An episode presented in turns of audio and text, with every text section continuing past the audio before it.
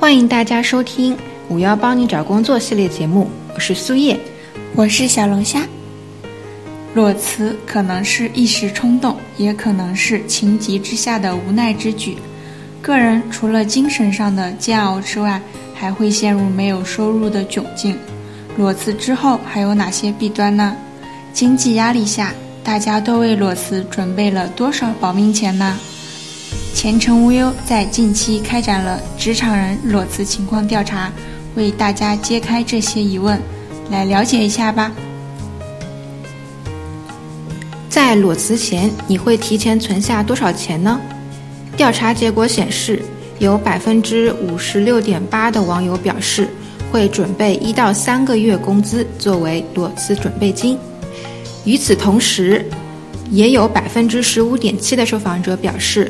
没有准备金或是很少，更有百分之十四点一的人表示会准备六个月及以上的工资来应对裸辞后产生的经济压力。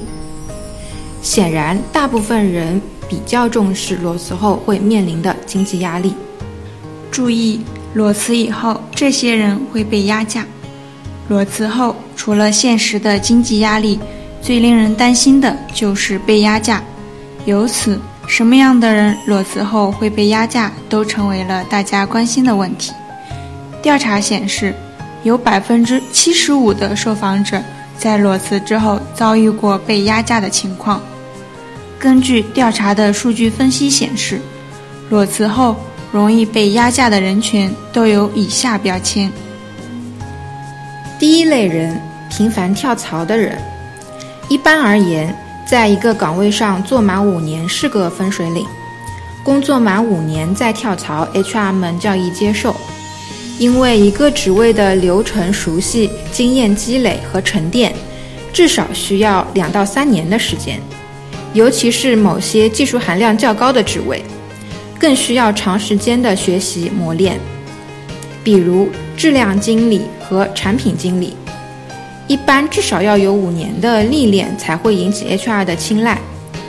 在职时间过短，根本就学不到技术，熟悉不了流程及业务。面试时问及技术问题答非所问，很容易被面试官标记为能力不足的标签，进而被压价。第二类人，空白期半年以上的人。根据前程无忧曾经做过的网上调查显示，五成的 HR 能够理解和接受三个月以内的空白期，百分之十九的 HR 能够接受六个月以内的空白期，但是当候选人的空白期达到半年及以上时，面试官就会对候选人的个人能力提出质疑，从而影响到薪资待遇。第三类人是生育时期的女性，女性生育呢容易带来一段较长时间的工作空窗期，这对于很多女性重返职场带来一定的困难，薪资待遇上受到压价的可能性很大。第四类是薪资待遇不上不下的人，对于低薪人群而言，能被压价的空间很小，而对于能拿高薪的人而言。他们基本处于高管层面，薪资谈判的筹码非普通人可比。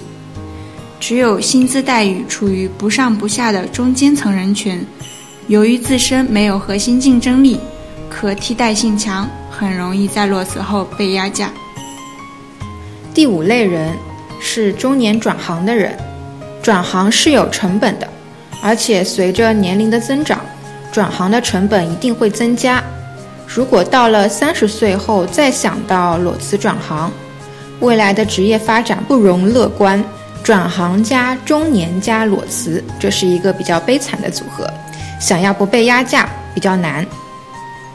本期节目到此结束，我们下期再见。